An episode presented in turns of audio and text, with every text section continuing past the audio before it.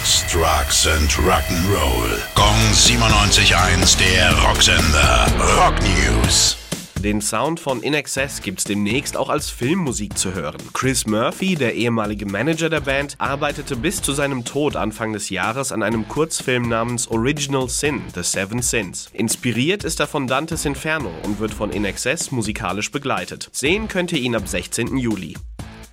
Wenn Metallica im Herbst ihr Black Album neu auflegen, wird es auch eine exklusive Single-Auskopplung für deutsche Fans geben. Enter Sandman könnt ihr ab sofort vorbestellen, sofern ihr eine Lieferadresse in Deutschland habt. Die Vinyl-Version gibt es nur 12.000 Mal, sie leuchtet im Dunkeln und auf ihrer 7 Zoll Rückseite gibt's noch eine neu abgemischte Version von Sad But True zu hören. Gong 97.1, der Rocksender.